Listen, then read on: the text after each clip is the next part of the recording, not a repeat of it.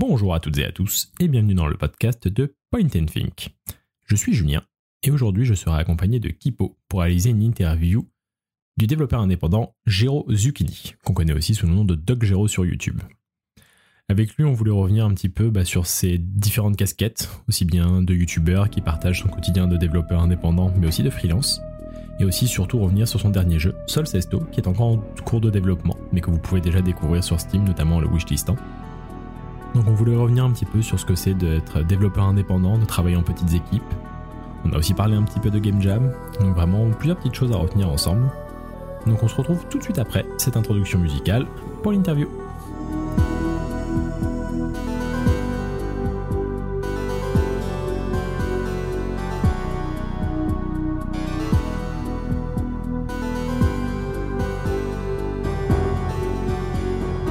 Bonjour Géraud, bonjour Kipo.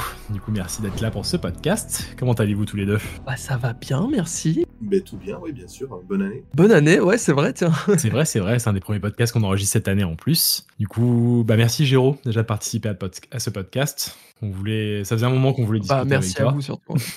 parce qu'on est, bon, on est des fervents supporters de ta chaîne pour tout le côté, toute la vulgarisation que tu fais autour du game development, que ce que c'est d'être en solo, ce que c'est d'être en petite équipe. Donc c'est, euh, bah, un vrai régal et surtout pour parler de Sol Sesto qui va bientôt arriver. Mais du coup, pour commencer, on a sûrement des auditeurs qui ne te connaissent pas. Est-ce que tu pourrais nous faire une bref, un bref résumé un petit peu de euh, qui tu es et ce que tu fais? Ok, bah déjà encore euh, merci une fois, c'est trop cool de m'inviter. Je suis trop content de, pouvoir euh, vous parler un petit peu de tout ça aujourd'hui. Et du coup, moi je m'appelle Géraud. Euh, Doc euh, c'est le pseudo que j'ai un petit peu sur euh, internet depuis très longtemps. C'est dur, mais bon, c'est comme ça. je peux plus, je peux plus changer maintenant, c'est trop tard, je pense. Et, euh, et en gros, ouais, comme tu l'as dit, je suis game dev, essentiellement game dev, mais aussi je fais des vidéos sur YouTube où je parle, surprise, de game dev aussi. Et euh, en très très résumé, je sais pas à quel point tu veux que j'entre dans le détail ou pas, mais disons que euh, j'ai été, euh, j'ai fait des études en game design. Voilà, j'ai fait des études dans le jeu vidéo en sortant du bac. J'ai très vite commencé à travailler d'abord comme, comme game designer freelance, puis je suis allé à une école française qui s'appelle l'Engmin, qui est une école publique de jeux vidéo à Angoulême. Ensuite, j'ai été euh, recruté par Ubisoft où j'ai travaillé deux ans. Et après, j'ai décidé de quitter tout ça pour euh, me lancer à fond dans euh, le jeu indé, le game dev, YouTube aussi, que je faisais déjà bien avant de travailler chez Ubi, hein, parce que ça fait plus de dix ans que je fais des vidéos maintenant. Et voilà, c'est à peu près tout. Et j'ai sorti, je suis à mon quatrième jeu, là je travaille actuellement sur mon quatrième jeu. Et avant, j'ai sorti d'abord Un pas fragile en premier, puis un jeu qui s'appelle Buisson, qui est un jeu de cache-cache multijoueur avec des buissons qui pètent. Larsin Laser cette année, qui est un jeu euh, puzzle game slash jeu de mémoire, qui est sorti euh, pardon, en début 2023. Et euh, maintenant, je travaille sur Sol Sesto avec un auteur de BD qui s'appelle Chariot Spiral et Sol Sesto qui est un roguelite. Voilà. Je pense que tu as tout. Tu as vraiment tout là. Incroyable. Mais trop bien, merci, euh, merci pour, euh, pour cette présentation. Je pense qu'on a, on a un peu cerné euh, euh, quel personnage tu es sur, euh, sur Internet. Maintenant, j'aimerais quand même juste, euh, avant de d'a- d'attaquer dans le, le vif du sujet, est-ce que tu, bon, j'aimerais, cerner un petit peu quel joueur tu es. Donc, est-ce que tu pourrais peut-être rapidement revenir sur un ou quelques jeux qui t'ont marqué en 2023, si tant est que tu as eu le temps de jouer? Euh, À quoi est-ce que tu joues en ce moment? Et puis peut-être, je sais pas s'il y a un, titre ou deux qui t'ont marqué dans ta vie, juste pour voir un petit peu quel genre de, joueur tu es. Euh, et bah écoute, euh, quel genre de joueur je suis? C'est une bonne question. Euh, je joue pas tant que ça au final, en vrai. Je suis pas un, un joueur qui est très euh, qui fait des tonnes d'heures, etc. dans la semaine. Ça peut m'arriver d'être obsessionnel, euh, comme euh, beaucoup, je pense. C'est-à-dire que voilà, évidemment, quand euh, quand euh, Zut, le dernier Souls qui est Elden sorti, Ring. qui s'appelle pas Elden Ring, pardon, Elden Ring. quand Elden Ring est sorti, bon bah voilà, j'ai joué 85 heures en trois semaines. Je pouvais pas m'arrêter, bon, c'est comme ça, c'est des choses qui arrivent. Quand il y a un Monster Hunter aussi qui sort, bon, c'est la même chose. Généralement, je joue, euh, je joue 100 heures en, en un mois et puis après, j'arrête. j'arrête d'y jouer. Je fais, mais qu'est-ce que je fais de ma vie? Et je me réveille, tu vois, je sors de la matrice. Mais euh, sinon, je joue beaucoup à des petits jeux. Je- euh, le premier truc que je fais quand il y a un jeu qui m'intéresse, c'est de regarder combien de temps ça met pour le terminer. Donc je vais sur How Long to Beat et si ça dure plus de 10 heures, généralement je je le lance pas. Donc C'est euh, un site qu'on a tous en favori maintenant à force. voilà, vraiment, je regarde euh, systématiquement. Et je joue beaucoup à des petits jeux, euh, donc petits jeux indés. Il y a plein de trucs, sans rentrer dans les détails, euh, ju- juste pour te, te donner un éventail. En 2023, il y a beaucoup de trucs que j'ai beaucoup aimé. Euh, j'ai joué pas mal à Mossalina, qui est, euh, qui Ah est oui. un, un jeu 2D de Stuffed Wombat, qui est censé être un peu la synthèse de l'immersive sim, mais en 2D, très physique, euh, plein de solutions possibles, beaucoup d'aléatoires, euh, que j'ai beaucoup kiffé. Euh, un, un de mes coups de cœur de l'année, vraiment, et je m'y attendais pas du tout, ça a été euh, Jusant, ou Jusant, je sais pas comment on Jusant. prononce, le jeu d'escalade de Dontnod. Jusant, Ouais, t'as dit du pas coup le T à la fin. On dit Jusant, ok. Ouais, c'était surtout, est-ce que c'est Zan ou San Mais si tu me dis que c'est Zan. Alors, c'est Zan. Pour avoir Ouais, parlé du coup avec les game, avec les game directors, c'est juste. D'accord, ok, J'ai trop bien. Eh ben, j'aurais appris un truc, ouais. Donc ouais, Ju- Jusant, j'ai adoré. J'ai vraiment adoré. Euh, Je trouve qu'il y a énormément de trucs qui sont trop bien dans le jeu. Et, euh, et voilà, tu vois, j'ai joué à Jusant, j'ai joué à Dredge que j'ai beaucoup aimé aussi.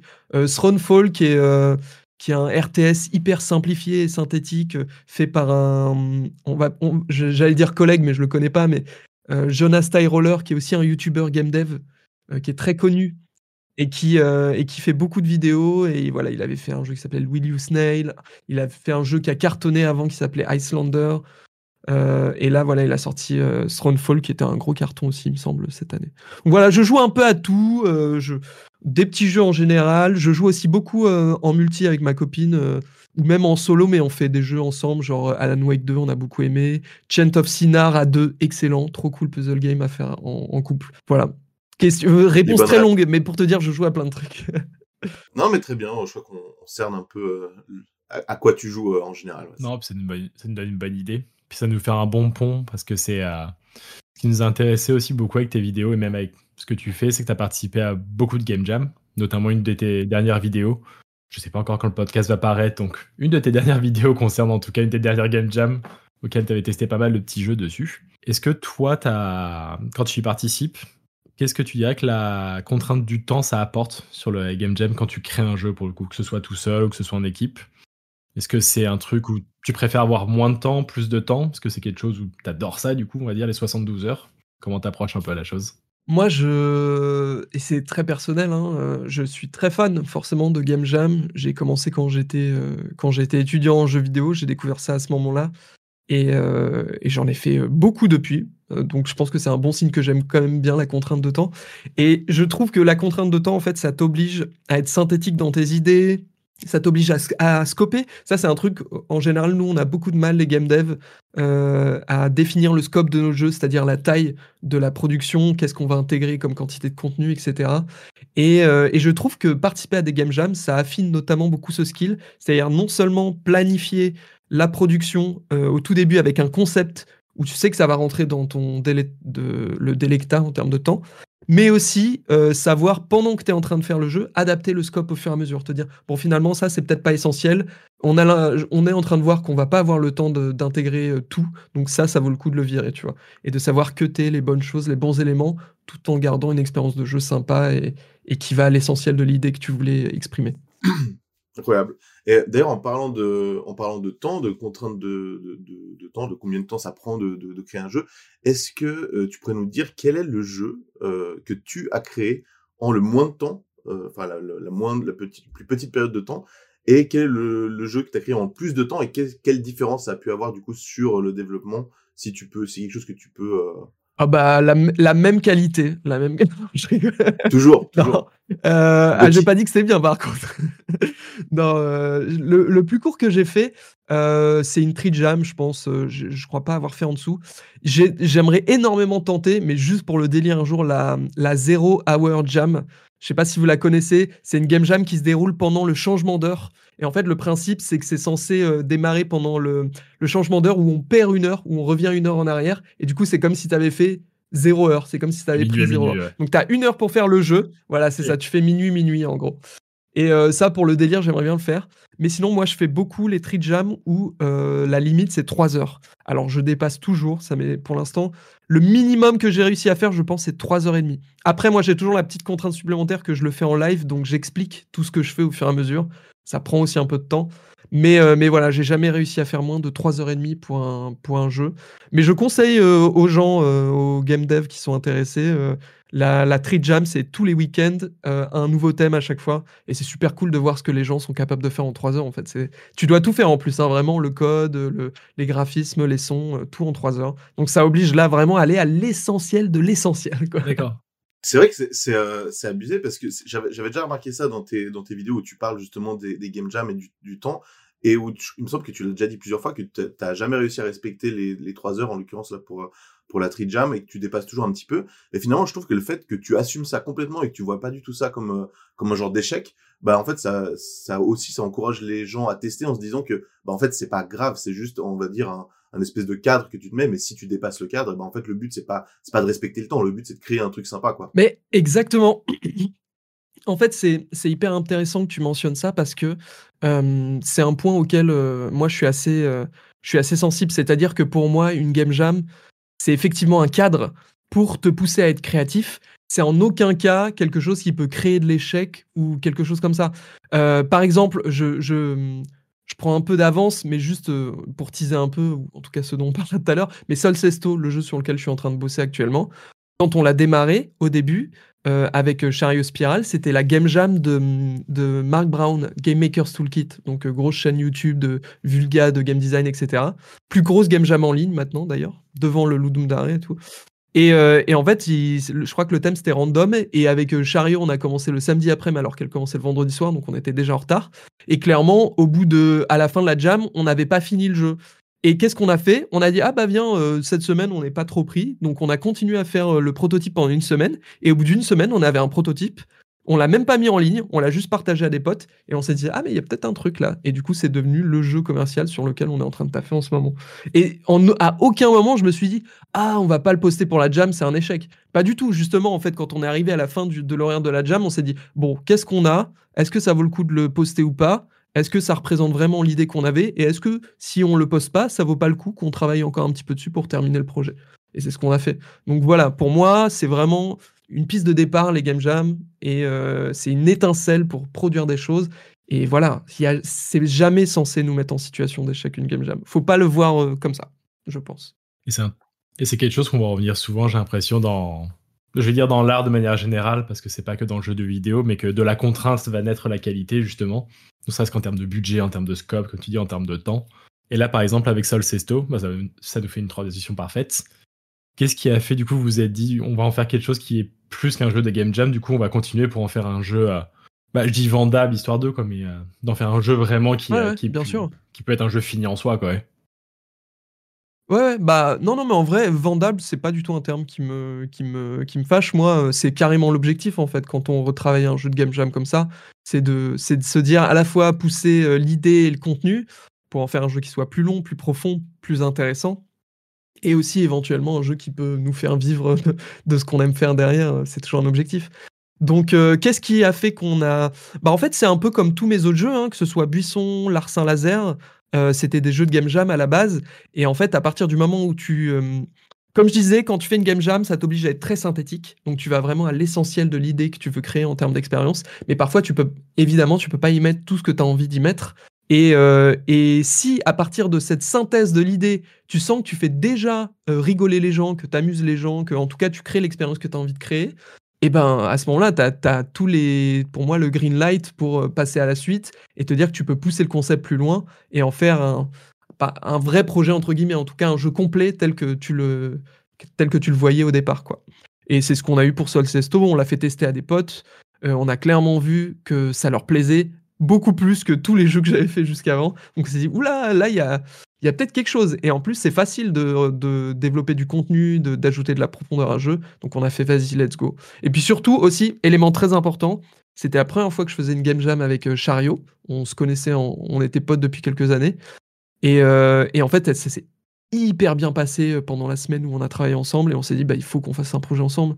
Parce que faire un jeu, c'est une aventure humaine. Donc si tu t'entends bien avec quelqu'un, bah, c'est hyper précieux et rien que pour ça, ça vaut le coup de se lancer avec cette personne euh, euh, sur un long projet, quoi, je pense. C'est clair. Euh, juste, par rapport à, ce que tu viens de, dire, Euh, c'est, est-ce que c'est la première game jam que tu as fait euh, en compagnie de quelqu'un ou, ou non? Euh, non, c'est pas la première. Moi, j'ai fait quand j'ai commencé à faire des game jams, surtout quand j'étais étudiant, je les faisais tout le temps en équipe. Je faisais pas du tout de game jam solo. Je me suis vraiment mis à faire des game jam solo.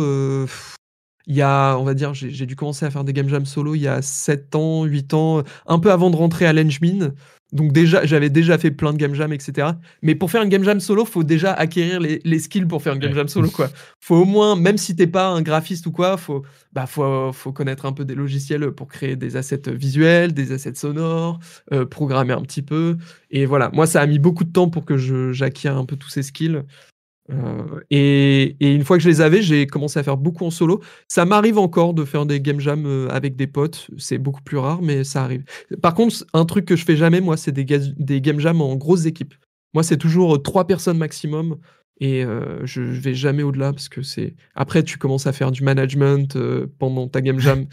Ça Qui- perd un peu du. C'est un skill en plus, tu vois, c'est intéressant. Mais moi, c'est pas ce qui m'intéresse, en tout cas sur un intervalle de temps aussi court. Bien sûr, mais parce que du coup, ça, ça se fait des, des game jams avec vraiment beaucoup de gens? Enfin, c'est quoi, genre le, le maximum? Moi, j'ai déjà vu des gens faire des game jams à 8, 9, euh, 10. Ah ouais. Alors, c'est très risqué. Hein, et euh, généralement, il y a de vidéo, toujours euh, des gens qui sont un peu flottants, qui savent pas trop quoi faire. En plus, ça crée même, je trouve que ça crée même de l'inconfort pour certaines personnes qui se disent comment je fais pour être utile, quoi? Ils se sentent pas bien, parce qu'ils savent pas trop quoi faire, où se placer créativement.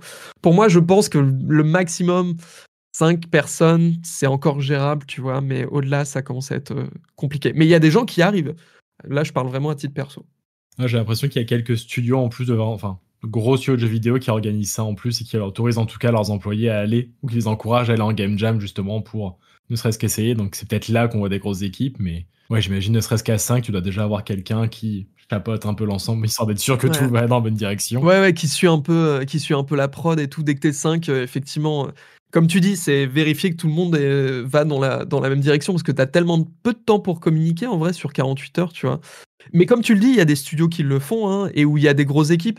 Euh, c'est Double Fine qui fait la Amnesia Fortnite euh, chaque année quasiment. Ça m'étonne tellement pas. Et où ils, ont, ils font des documentaires en plus à chaque fois dessus, c'est c'est vraiment passionnant. Et eux, pour le coup, je crois ils sont au moins une dizaine à chaque fois euh, par équipe. Ils font des jeux assez impressionnants.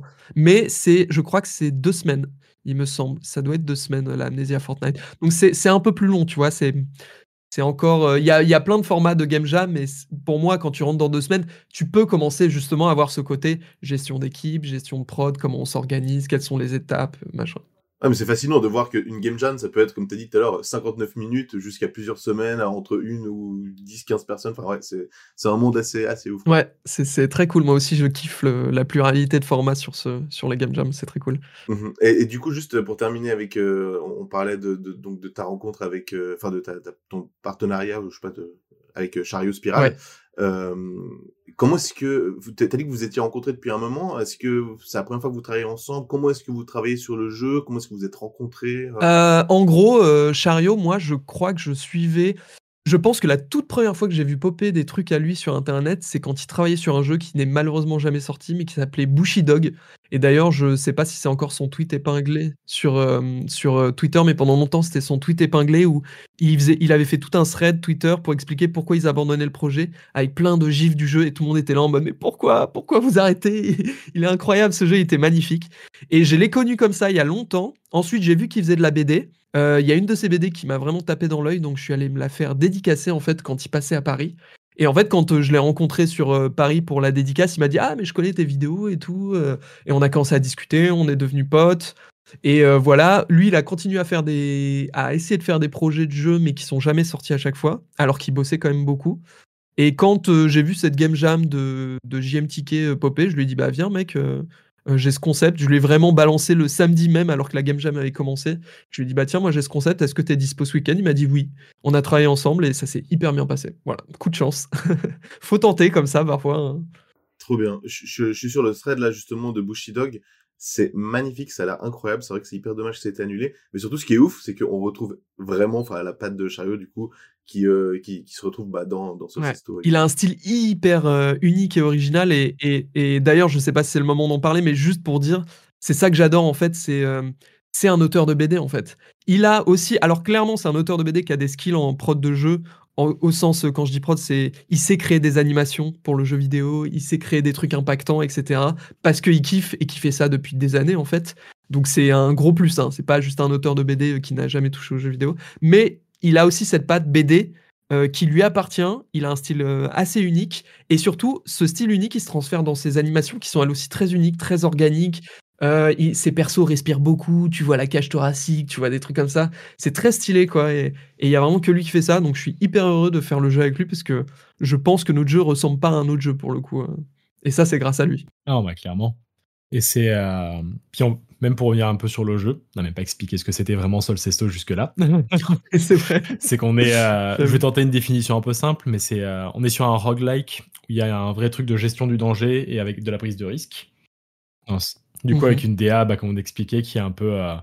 qui fait penser à de la dark fantasy. Je dirais, on est un petit peu sur ces, sur cette, sur ces idées-là on sent des inspirations d'inscription par moment, j'ai l'impression. Pas sur le côté deck building, mais un petit peu dans, bah, notamment avec les petites interfaces. Ouais, plus, euh, oui, euh, l'utilisation de la main, les, interactions un peu bizarres, voire un peu, un peu euh, dégoûtantes, tu vois, genre arracher une dent ou des trucs comme ça. Presque méta aussi, j'ai l'impression. Ouais, ouais, ouais, aussi sur le côté un peu méta, effectivement, il y a des trucs où on sait pas est-ce que c'est de l'interface ou pas. Et encore, vous avez pas tout vu, mais on a prévu des choses, donc. bah, c'est ça, ça va là-dedans, et du coup, bah, un petit peu la question de pourquoi aller vers ce genre de gameplay, du coup vers le roguelike. C'est un jeu qu'on voit de plus en plus, il y a des superbes jeux là-dedans, sans les, sans les nommer, mais on les a tous en tête. Pourquoi être parti du coup dans cette direction-là avec le roguelike? Euh, Alors, je vais faire une réponse super terre à terre. J'espère que ce sera pas décevant, mais en gros, moi, ça fait 5 euh, ans à peu près, je crois que je suis parti d'Ubisoft pour me lancer en indé. J'ai sorti trois jeux avant Solcesto. Euh, c'est pas des échecs commerciaux, mais ces jeux-là, ils m'ont me suffisent pas pour vivre. Parce que quand j'ai fait, euh, que ce soit un pas fragile, Buisson ou l'Arsin Laser, à aucun moment je me suis dit en lançant le jeu, je fais ce jeu pour gagner un max de thunes, tu vois. Ça a jamais été des jeux taillés pour ça. Ils ont tous été taillés pour un certain objectif. Euh, un pas fragile, c'était finir un projet qui était à la base un jeu étudiant et sortir mon premier jeu. Euh, Buisson, c'était faire la DA d'un jeu pour la première fois et créer tous les assets visuels pour la première fois pour un jeu commercial. Et Larsin Laser, c'était m'entraîner au level design, créer plein de niveaux, de puzzles et tout. Euh, voilà. Là, Clairement, euh, Sol Sesto, notre objectif avec euh, Chariot, c'est évidemment de faire un bon jeu, mais c'est de toucher un marché. On a vraiment taillé le jeu et il y a plein de décisions de design qui sont taillées pour créer un jeu intéressant pour les gens qui kiffent le roguelite. Une proposition à la fois différente, mais qui a plein d'ingrédients que les gens aiment retrouver dans ces jeux-là. Et, euh, qui peut potentiellement faire marcher le jeu, quoi, tout simplement. Là, clairement, on est dans un objectif de.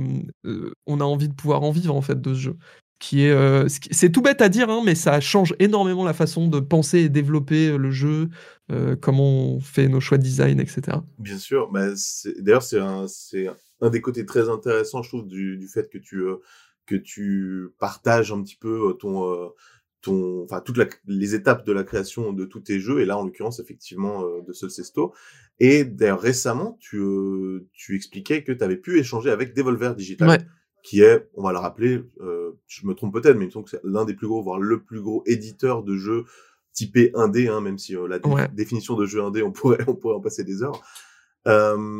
Et puis, bah, tu avais un petit peu expliqué euh, que, que, qui que les, personnes ou la personne chez, chez Devolver t'avait un petit peu justement donné quelques conseils pour améliorer certains aspects de Solcesto. Et on imagine que ça rejoint un petit peu ce que tu expliquais par rapport au fait de, de créer un jeu vendable, même si ça, ça paraît euh, un peu, un peu bizarre de parler de jeu comme ça, mais c'est vrai que c'est un aspect très important. Euh, alors maintenant, si je me trompe pas, il me semble que le jeu sera édité par Goblins. J'aimerais que tu nous expliques un tout petit peu comment est-ce que tu as rencontré du coup Goblins euh, et euh, comment ça a pu changer votre manière de travailler. Est-ce que tu peux aussi rapidement décrire qu'est-ce que c'est le rôle d'un éditeur? Ok. Alors attends, je vais essayer de synthétiser euh, tu as deux Heures. En gros, euh, deux heures, oh, bah, ça va alors. euh, non, comment on a euh, Bah déjà, commençons par qu'est-ce que c'est le rôle d'un éditeur?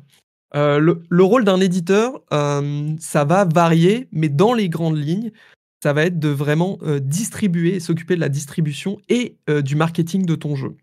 En général, un éditeur, quand tu signes avec lui, dans, dans tous les cas, il va investir un budget dans le marketing de ton jeu, il va essayer de faire parler de ton jeu. Euh, voilà, le but c'est de faire en sorte que ton jeu se vende. Dans une autre grosse partie des cas aussi, il va financer une partie ou toute la prod. C'est-à-dire qu'il va financer tous les coûts de production du jeu, les salaires des gens, logiciels, locaux, machin. En gros, ils vont te donner un budget de prod. Voilà. C'est pas le cas de tous les contrats. Par exemple, nous, euh, euh, je pense que, ouais, je peux le dire. Le contrat qu'on a avec Goblins, euh, on n'a pas de, budget de prod. Mais ça, c'est nous qui l'avons demandé. On est allé voir Goblins, on a dit nous, on n'a pas besoin d'un budget de prod. Ce qu'on veut, c'est juste un budget marketing. On ne peut pas payer du marketing, on n'a pas les sous pour. Par contre, si ça vous intéresse, vous pouvez payer le marketing et euh, prendre une part du jeu. L'intérêt de faire ça aussi, que nous, par exemple, on n'ait pas de budget de prod avec Goblins, c'est qu'on a un revenu sharing, donc le partage entre Goblins et nous, le partage des revenus, il est beaucoup plus intéressant. Nous, en l'occurrence, sans rentrer dans les détails parce que ça, je peux pas les donner, euh, dès les premières ventes du jeu, on touche une bonne partie des ventes, genre une bonne partie euh, des, revenus.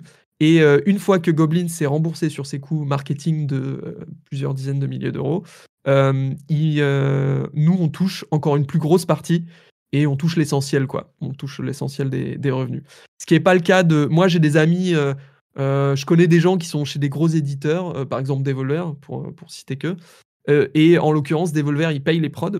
Quand tu vas les voir, ils payent la prod de ton jeu, mais ils prennent 90 ou 100% des revenus tant qu'ils se sont pas remboursés leurs coûts. Donc tu peux avoir toute la prod de ton jeu payée, mais si ton jeu est un échec derrière et que Devolver se rembourse pas, tu toucheras jamais un euro des ventes. Par contre, ta prod aura été payée, donc tu auras eu un salaire pendant 2-3 ans, le temps de faire ton jeu.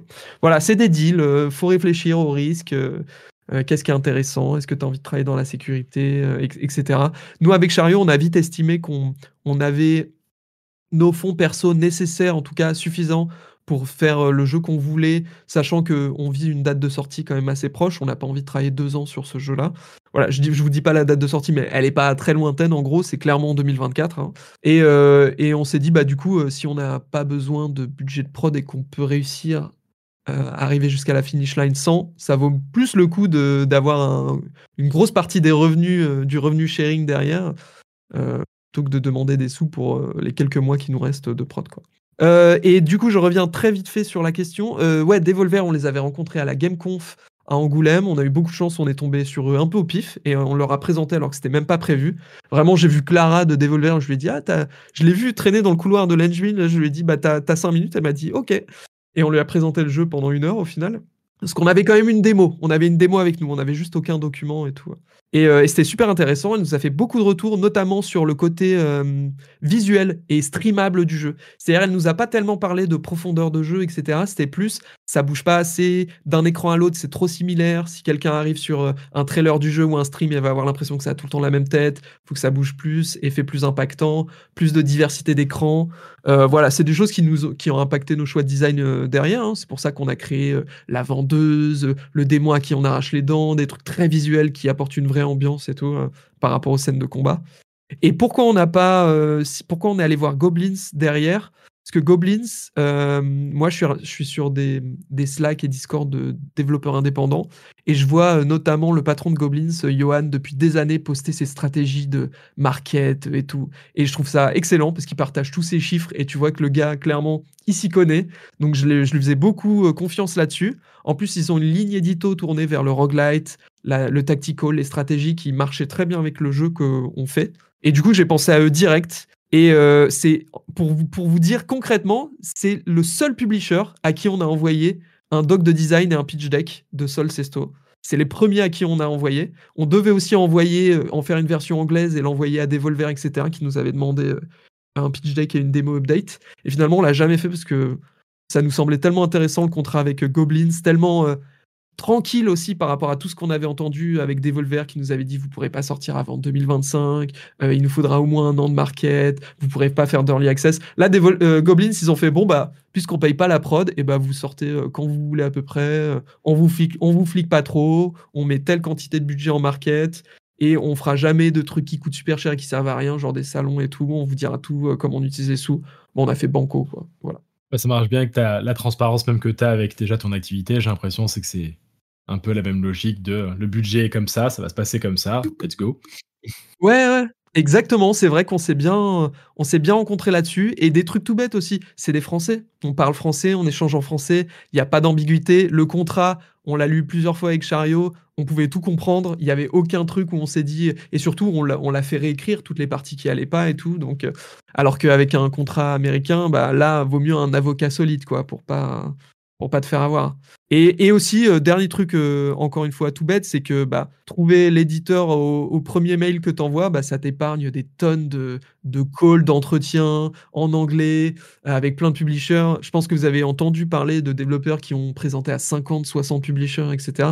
Ça prend un temps fou, hein. on peut y passer des mois. Là, ça nous a pris en... entre le moment où on les a contactés et le moment où on a signé avec eux, je pense que ça a duré deux ou trois semaines. Ah, c'est ridicule, ouais. Est-ce qu'il y a un temps c'était très très rapide. C'est très rapide. Et je me rappelle que tu me demandais qu'est-ce que ça a changé pour nous. Pour l'instant, rien du tout. Voilà. la, réponse est très simple. Ça change rien. On a, euh, on n'est pas fliqué, donc ça change pas grand chose. Et on a signé la semaine juste avant l'annonce du jeu sur euh, et la sortie de la page Steam avec le trailer et tout. Donc tout ça, c'était déjà en cours sans eux en fait. Ça s'est fait. Ouais. Donc ils ont pas. Euh, voilà, pour l'instant, leur stratégie, elle est pas trop rentrée encore en jeu là-dedans. Euh, mais, euh, mais ça va venir et je leur fais euh, pleinement confiance là-dessus. Trop bien. je pense, je pense que ça, vaut le coup. Alors, tu me corriges si, si je me trompe, mais je pense que ça vaut le coup de préciser à, d'éventuels game dev wannabe qui nous écoutent que ça se passe certainement pas toujours comme ça et que là c'est une situation je pense assez assez spéciale qui vous est arrivée quoi. Ouais, là pas que les gens s'imaginent que c'est hyper simple, tu contactes Goblins et c'est bon, ouais. qui sort dans Là là en fait non non mais tu fais très très bien de le dire effectivement, c'est une situation idéale et pour vous donner le contre le contre exemple, bah c'est simple, euh, Buisson et Larsin Laser, mes deux précédents jeux, j'ai cherché euh, un éditeur pour chacun euh, pendant au moins un mois, deux mois à chaque fois et sans aucun résultat. Voilà. Donc et en l'envoyant pitch deck à plein de gens et tout, des démos. Donc voilà. Je pense que c'est plutôt ça la norme. Hein. Voilà, c'est plutôt la norme. Et après, tu vois, ce qui est intéressant aussi, c'est que je me dis, avec du recul maintenant, ça me paraît évident que Buisson et Larsin Laser n'allaient pas avoir de publisher. Et pour pour Sol Sesto, quand on l'a envoyé à Goblins, j'y croyais très très fort. Je me suis dit, bah là, ça me paraît un très bon fit, tu vois, en termes de ligne éditoriale de Goblins, de ce qu'on fait avec le jeu, ce qu'on propose, euh, ce qu'on a vu comme qualité ou pas en, le faisant tester à des gens. Je m'étais dit, il y a quand même un bon, bonne chance que ça marche. Et euh, tu vois, au final, ça a marché. Donc je pense qu'en plus, avec le temps, au premier projet, c'est très dur de savoir si tu vas trouver un éditeur ou pas. Et à mon avis, avec l'expérience, ça s'affine et tu peux, tu, sais mieux qui viser comme éditeur, comment s'aligner sur les valeurs, la ligne édito, tout ça, tout ça. Je pense que c'est un des impacts au final indirects que euh, ça va avoir sur Solcesto de que vous ayez pas tous les deux à, perdre des jours et des heures à justement à bosser sur ces Steam, à bosser sur ces decks, à les envoyer, etc. Ouais, Évidemment, ouais, bien sûr. Et pour revenir un peu sur le jeu, notamment sur son interface, au final, j'ai l'impression que les retours de Devolver ont un peu été dans ce sens-là. En tout cas, c'est ce que tu montrais dans la vidéo, toutes les petites animations qui ont changé, le menu qui a un petit peu évolué. Au final, l'interface et le UI d'un jeu, c'est une chose dont on ne parle pas souvent, mais là, c'est vraiment au cœur mhm. du jeu. On a vraiment tout qui est à l'écran, à part certaines phases comme tu disais avec la marchande, mais le jeu, au final, on a le menu, et c'est euh, bah, quelque chose qui est vachement important dans n'importe quel jeu. Je pense notamment à, bah, en termes de gros jeux, on peut penser à Alan Wake au final où tu as toutes les parties. Le dernier Alan Wake 2 où tu toutes les parties du main place qui se faisaient dans un niveau. C'était pas même pas un menu, on était vraiment dans un niveau. Là, à ce niveau-là, j'ai l'impression que c'est Chariot aussi qui a pas mal aidé pour, euh, bah, pour que vous mettiez tout ça ensemble, la partie que vous avez fait à deux. Comment vous en êtes arrivé du coup à ce résultat au final, du coup, en termes de hiérarchisation un petit peu pour les informations, les animations, du coup, ça vient un peu euh, des conseils de Devolver. Comment ça s'est passé? Euh, bah, en fait, je dirais que c'est assez organique, comment on en arrive là avec Chariot et c'est vraiment un ping-pong entre nous deux. une idée d'interface et son fonctionnement peut autant venir d'un croquis de Chariot qui a une idée, que moi qui, vais lui dire, «Bah, tiens, je parfois je prototype un truc en lui disant juste: «Bah, tiens, là, je vais faire, la vendeuse», par exemple. La vendeuse, c'est moi qui ai proto euh, la main qui se déplace, qui va chercher un objet et tout. Et j'ai fait plein de petits dessins un peu moches, mais avec une main qui fonctionnait, etc. Qui... D'ailleurs, c'est le truc que je poste sur Twitter. Hein, euh, je pense qu'il y a des vidéos visibles de ça. Et, euh, et, après, si Chariot il est, il est conquis par le truc, je lui envoie et il peut refaire ses assets par-dessus et suivre la DA. Et par contre, tu vois, pour le démon, pour te dire à quel point c'est organique. Donc le démon, nous, dans le, pour, pour les gens qui, qui, écoutent, du coup, on a dans le jeu des moments où on tombe sur un démon qui a deux grosses dents, et en fait, on a notre main en première personne un petit peu, on peut choisir une des dents sur lesquelles il y a des malédictions qui sont à la fois des bonus et des malus, et on peut lui arracher. Et en fait, une fois qu'on lui arrache la dent, elle se retire de notre main comme ça, comme si elle voulait partir, et elle vient s'enfoncer dans un dentier qui est dans l'interface dans lequel on a toutes les dents euh, avec les malédictions. Et ça, comment ça, ça nous est venu l'idée? On avait ce truc de malédiction qui était euh, en progrès avec juste deux carrés noirs. Tu choisissais entre deux malédictions et c'est tout. Tu cliquais et ça sélectionnait la malédiction. Et il fallait qu'on ait des visuels. Et Chariot, en fait, avant même qu'on parle de démon d'arracher la dent, il était en mode comment j'affiche les malédictions qu'on a déjà récupérées dans l'interface. Et il a testé une boîte à bijoux et un dentier. Finalement, on a trouvé le dentier plus stylé. Et quand il a fait, pendant qu'il était en train de faire le dentier, moi je me suis dit, bah tiens, comment est-ce qu'on pourrait récupérer une dent pour la mettre dans le dentier? Bah on pourrait l'arracher à un démon, tu vois. Et c'est comme ça, tu vois, c'est un ping-pong d'idées qui fait qu'on arrive à ce qu'on veut actuellement. Et après, comment on priorise? En vrai, on est assez euh, itératif, c'est-à-dire que euh, bah tu vois, les malédictions, elles ont eu plein de têtes avant d'avoir la tête de démon. La vendeuse, euh, pareil, elle a ressemblé à plusieurs choses. Chariot me fait plein de croquis. Moi, je lui dis est-ce que ça va, ça va pas? Et on fait rien, comme on est que tous les deux, mais en même temps on est quand même très alignés sur les décisions, on fait rien tant que ça plaît pas à l'autre. C'est-à-dire que vraiment on valide rien euh, si ça plaît pas euh, à la fois à lui et à moi quoi.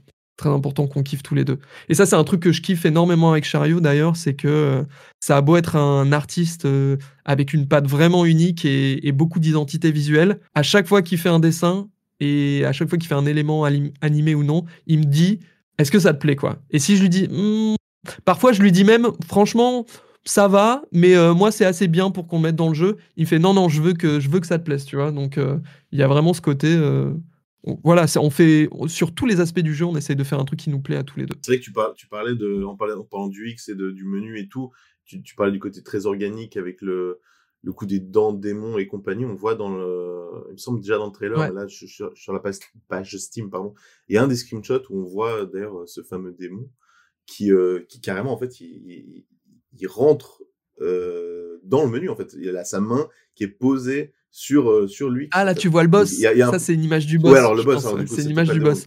Ouais, on veut faire des délires comme ça, effectivement. Mais ça, d'ailleurs, c'est, pas, c'est pas si courant dans le JV. Est-ce que tu as d'autres exemples? Est-ce que ça, ça vous vient de, d'un d'autres jeux ou est-ce que c'est vous est venu comme ça de se dire bah tiens on va, avoir un élément du jeu qui, qui, absorbe enfin qui, qui sort un petit peu de son, son cadre? Euh, j'ai honnêtement il n'y a pas une inspiration pour ça je pense que hum, euh, même tu vois dans le cas d'inscription il y a le côté méta etc qui forcément nous, inspire un petit peu mais c'est pas forcément euh, tu vois je me suis pas dit il faut faire comme inscription et on fait un boss qui va choper la UI en fait c'est hyper bête, mais le coup du boss qui met la main sur la UI, c'est venu d'un truc mécanique au début. On cherchait des idées de boss et de choses qui pourraient faire un peu différentes des ennemis normaux. Et on s'est dit, tiens, un boss qui pose les mains sur la UI, non seulement ça te surprend, mais en plus, il pourrait t'empêcher d'accéder à certains éléments de ta UI. Ah, trop bien. Parce que comme ça fait partie du jeu, es, tu vois, tu es obligé d'aller dans ton interface pour cliquer sur tes objets d'inventaire. S'il met la main dessus et qu'il cache tous tes objets d'inventaire, bah tu peux pas les utiliser, tu vois. Et on s'est dit, on va faire des petits délires comme ça et tout. Donc c'est venu d'une idée purement mécanique au début. Et, euh, et, après, on aime bien jouer sur euh, est-ce que l'interface fait partie du jeu ou pas dans, dans Sol Sesto. Elle est très très présente, donc forcément, tu vois, comme elle est tout le temps là, on a envie de jouer avec, on a envie de lui mettre des effets visuels, de, de, de, de faire interagir des choses dessus. Tu vois, là, il y a un truc qu'on va faire en, en, janvier, là, qui est dans notre to-do list. On va avoir un espèce de petit lutin qui parfois euh, sort sa tête de, des côtés de l'interface donc soit du bord gauche, soit du bord droit, à n'importe quel moment, pendant que tu es en train d'être dans la partie combat et tout. Et en fait, tu peux, il est juste là, il te regarde, il se fout de ta gueule et il se recache. Et si tu cliques dessus, en fait, il te lâche des petites pièces d'or. Et, euh, tu vois, genre, est-ce qu'il fait partie de l'interface? Est-ce qu'il est dans la partie gameplay? Juste, on, on, essaye de faire des petits délires comme ça qui, qui floutent un peu la, frontière entre les deux. Quoi. Je sais pas toi, Julien, mais en tout cas, moi, ça me donne ah juste envie de jouer au jeu. Ce que tu nous racontes. C'est gentil, merci. Incroyable. Euh, alors, on va revenir un peu sur, euh, sur ton activité. Là, je crois qu'on a, on a tous envie de, de jouer à Solcesto. Ah, c'est bien, allez wishlister le jeu sur ah. Steam. Ah ouais, alors ça Il y aura tous les liens dans la description, de toute façon, pour le podcast. Donc, il faudra juste à scroller un peu. Il y aura tout ce qu'il faut. Merci beaucoup, c'est cool. Donc, si on revient un petit peu à ton, à ton activité, donc tu, en ce moment, tu développes euh, Solcesto, tu as développé tous les jeux dont tu as parlé euh, précédemment, y compris euh, buisson avec euh, des buissons qui pètent. Exactement. Mon chef-d'œuvre. important, important, de le rappeler euh, à chaque fois que c'est possible. Euh, mais donc, tu fais pas que du game dev parce que entre, tu as aussi une activité sur YouTube où tu partages un petit peu tout ton, ton, processus, ton processus créatif, etc. On va y revenir.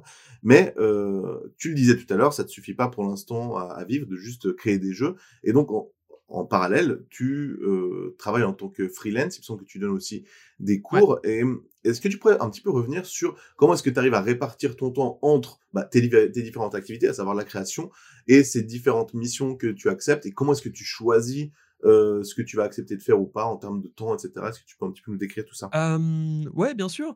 Euh, bah, pour te dire, c'est, c'est... j'ai shifté il n'y a pas très longtemps de ça, puisque fin 2023, j'ai un peu annoncé officiellement un peu partout que j'arrêtais au fur et à mesure le freelance complètement. Donc moi, j'avais des contrats de cours dans pas mal d'écoles. C'était une bonne partie de mes revenus. j'avais plusieurs milliers. tu vois, j'ai, quasiment, j'ai annulé pour quasi 10 000 balles de, de, cours que je devais donner en 2024 et tout. en, 2023, bah, c'est une grosse part de mes revenus. Et là, j'avais notamment pas mal de cours à donner dans une école et, ils ont été assez cool pour que bah, j'annule, pas au dernier moment, mais bon, assez tard quand même. Et mais oui, ça, ça, a toujours été quelque chose de compliqué. Je pense que c'est facile pour personne. Euh, je pense pas qu'un jour quelqu'un te dira j'ai aucun souci à jongler entre mmh mes projets de cœur perso, le freelance, YouTube. Non, c'est pas vrai. Il y a toujours des trucs qui sont sacrifiés au passage. sur l'Arsin Laser, ça a été assez compliqué parce que j'ai fait des boulots qui étaient sympas. Hein mais qui me mangeaient énormément créativement en freelance, je veux dire, et qui m'ont empêché parfois de travailler pendant un mois et demi sur l'Arsin Laser, quoi. Et quand tu travailles pas un mois et demi sur ton jeu, bah tu reviens sur ton jeu, mais c'est vraiment dur hein, de revenir. À la ah, fois te relancer créativement, mais même juste, ne serait-ce que d'un point de vue technique, faut. Enfin, ton code, tu as oublié comment il fonctionne, tu vois. Même si tu le commandes bien, bah, du code de, de jeu sur lequel tu bosses depuis un an, c'est fat, quoi c'est vraiment fat. Donc il faut te rappeler comment tu as tout codé, tu perds énormément d'élan, tu perds de la motivation. Euh, c'est compliqué. Euh, moi, après, j'ai toujours essayé. L'avantage des cours, c'est que moi, je ne suis pas un professeur régulier, je suis intervenant dans différentes écoles. Donc généralement, j'interviens pendant 2-3 jours et après, c'est fini, tu vois. Et ça, j'essayais de le faire maximum une fois par mois. Donc en vrai, par mois, j'avais 2-3 jours par-ci, 2-3 jours par-là. Après, clairement, quand tu fais, quand tu donnes des cours, c'est fatigant. Quand tu sors de trois jours de cours, généralement, tu n'as plus de voix, tu es, crevé et tout. Donc, en vrai, ça peut facilement te bousiller une semaine. Et après, le freelance, bah, le freelance en tant que game designer, je pense que pendant longtemps, j'ai continué à le faire à la fois par nécessité de gagner des sous, mais aussi et surtout pour garder un pied dans l'industrie. C'est-à-dire qu'il fallait que je continue à me prouver à moi-même que j'étais pas que j'étais encore capable en tant que game designer pur et pas juste comme game dev quoi. Parce que c'est pas pareil hein, d'être concepteur de jeu pour une équipe et d'être d'être game dev en solo ou en équipe de deux. quand je suis game dev sur mes jeux à moi, je fais plein plein de choses et le game design c'est qu'une petite partie. Quand je fais que du game design pour une team, bah c'est faut rentrer dans le détail, il faut faire des documents super précis, prototyper des choses, etc. là en 2000, je crois que c'était 2020, début 2023, j'avais travaillé 2-3 jours pour un studio publié par Arte. Je crois qu'ils ont annoncé le jeu qui s'appelle Les Merlis. Ah Les Merlis, c'est un jeu Arte avec des petits oiseaux et tout. Exactement, ouais. Et du coup, j'allais chaque semaine, j'allais passer au moins un ou deux jours en studio. je m'occupais d'un autre GD à qui je devais valider toutes les tâches chaque semaine, lui donner du boulot, etc. communiquer avec les prog, les prods. Enfin bref, c'était du taf, quoi. Et créativement, c'était dur après de travailler sur ses propres jeux. Donc voilà. Et, euh, et en vrai, j'ai énormément de chance, euh, et je ne veux pas me plaindre de ça, c'est que j'ai atteint un stade de, de visibilité, euh, à la fois grâce à mes projets YouTube, où on me propose des, des boulots qui sont vraiment cool. ça, ça y est, je suis arrivé vraiment, et je sais que c'est un méga luxe de dire ça, j'ai trop de chance, mais je suis arrivé à un stade de ma vie, je n'ai pas peur de ne pas avoir de boulot. Je sais que j'aurai du boulot normalement pendant encore un petit moment, jusqu'à ce que les IA fassent des jeux à ma place. qui pourra arriver, mais j'espère pas tout de suite, tout de suite. Mais en tout cas, jusqu'à ce que les IA prennent le taf, normalement, moi, je ne me fais pas de soucis pour moi. Je sais que j'aurai du boulot. Mais de préférence, j'aimerais plutôt travailler sur mes jeux. Quoi. Pour revenir même sur les, bah, sur les jeux que tu fais, pour le coup, toi, tu mets souvent en avant avec, les, bah, avec tes vidéos ou même avec les, les posts que tu fais sur Patreon, tu fais pas mal de phases de test. Je me rappelle de pas mal d'anecdotes, par exemple, où tu distribues des, des clés dans des salles d'escalade ou des choses comme ça, justement pour que les gens puissent tester. Oui, oui, oui, c'est vrai. Et ça fait, ça fait un peu partie du QA sur les jeux, pour le coup, qu'on sous-estime, je pense. À quel point, toi, ces phases de, ces phases de test, elles sont importantes pour une, euh, bah, pour une équipe comme toi, par exemple, quand tu es tout seul ou quand là vous êtes une équipe de deux ou trois? Alors, peu importe la taille de l'équipe, peu importe la taille du projet, pour moi, tant que ton projet n'a pas été testé auprès de joueurs et joueuses, il vaut rien, tu vois. Ton design n'est pas validé, ça vaut rien. Et même quand tu es un game designer expérimenté, ça me paraît impossible de réussir du premier coup à exprimer les intentions que tu avais. Euh, la création de jeu, c'est un processus euh, itératif. Il faut créer des versions, les faire tester, améliorer. Alors après, plus tu plus es expérimenté et à l'aise dans ton design, moins tu peux euh, faire des tests régulièrement. Et encore, je pense que c'est quand même mieux de tester le plus souvent possible. Mais, mais voilà, c'est indispensable. C'est indispensable. Il faut tester le plus souvent possible. Là, pour Sol Sesto, on a des démos. Moi, j'ai une démo qui traîne sur Patreon. Euh, Chariot, il arrête pas de filer euh, notre démo à plein de potes qui arrêtent pas de faire des retours tout le temps. En gros, le jeu, là, il est déjà en train de tourner. Il y a déjà euh, quelques dizaines de gens qui sont en train d'y jouer régulièrement et tout, qui nous font des retours. Donc, on a tout le temps des retours. Dès qu'on commence à avoir des choses jouables, même si c'est pas beau, etc. Et, mais après ça, je pense que ça devient de plus en plus acquis auprès des développeurs et développeuses de jeux vidéo que c'est important de faire tester ces jeux. Moi, j'ai eu la chance de quand j'étais à l'Engmin, donc l'école, où j'ai fait mon master jeux vidéo à Angoulême, j'étais en spécialisation, euh, ergonomie et euh, mon premier boulot à Ubisoft, c'était, euh, analyste en recherche utilisateur. Je faisais des playtests et j'analysais les résultats de playtests. Donc je sais ce que j'ai conscience de l'importance des playtests et à quel point c'est indispensable pour la réussite d'un jeu, quoi. donc voilà, pour moi, ça me paraît évident et j'essaye un peu de, quand je vois, quand je vais donner cours et en parler à des jeunes développeurs et développeuses, j'essaye toujours de leur, de leur exprimer ça parce que euh, c'est peut-être l'outil numéro un pour réussir à faire quelque chose de bien, c'est prendre en compte les, retours et surtout savoir faire les tests et savoir euh, analyser, récupérer les retours qu'il faut, en faire un bon usage aussi parce que souvent les gens quand ils testent les jeux, ils sont très forts pour euh, soulever les problèmes, mais pas pour trouver les solutions ou trouver la source du problème. Donc ça c'est le boulot de de développeurs de jeux, de, trouver la, racine du mal, tu vois. Mais, mais voilà, en tout cas, tout ça pour dire, c'est vraiment très très important les playtests. Il faut en faire le plus souvent possible. Et moi, j'ai la chance, encore une fois, d'avoir une, un peu de communauté, un peu de suivi sur mon boulot.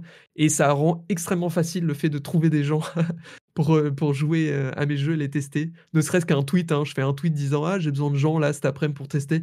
Et, et ça, c'est un miracle, hein, mais en, en 10 minutes, tu peux avoir 40 personnes qui sont chaudes pour, pour tester le jeu. Avec ce biais de, c'est des gens qui aiment le contenu que je produis et qui suivent mon contenu, donc qui vont être potentiellement plus gentils.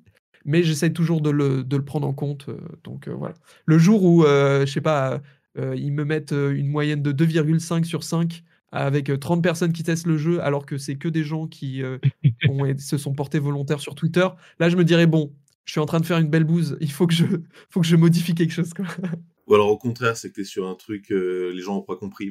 ouais, ouais, ou alors euh, c'est possible, oui, effectivement. On sait jamais. Hein. Mais c'est vrai que il me semble d'ailleurs que j'avais fait partie des playtesters de Larsin Laser. Euh, je suis plus sûr. En tout cas, je sais que j'avais répondu à ton tweet et que j'avais joué à la démo. Donc, mais je sais plus si c'était euh, en rapport avec ça. Mais c'est vrai que en fait, euh, tu dis c'est hyper facile de toucher des, des potentiels playtesters euh, notamment bah, sur Twitter et compagnie, parce que bah, dans euh, la communauté game dev euh, francophone, on va dire, tu fais partie des, des, des créateurs les plus connus, tu es, vraiment connu pour partager ton quotidien, la manière de, dont, dont tu développes, etc. Et il se trouve que tu es aussi assez transparent sur ce qui concerne le, le financement, tes revenus, mmh etc. ce qui est pas si répandu que ça, il me semble, en tout cas en francophonie. Euh, donc on aimerait savoir un petit peu d'où te vient euh, comme ça la volonté de partager à ce point-là ton quotidien d'une part, mais aussi le côté un peu financier. Est-ce que tu penses que ça peut avoir un impact sur des créatrices et des créateurs qui aimeraient se lancer? Est-ce que même tu as peut-être eu des retours en ce sens de gens qui t'ont dit ah bah tiens ça ça a pu m'aider ou ça au contraire je sais pas. Et euh, pour terminer, est-ce que tu aurais envie peut-être de de partager d'autres euh, créatrices ou créateurs qui font un peu un contenu similaire euh, et que tu aimerais faire connaître au plus grand nombre?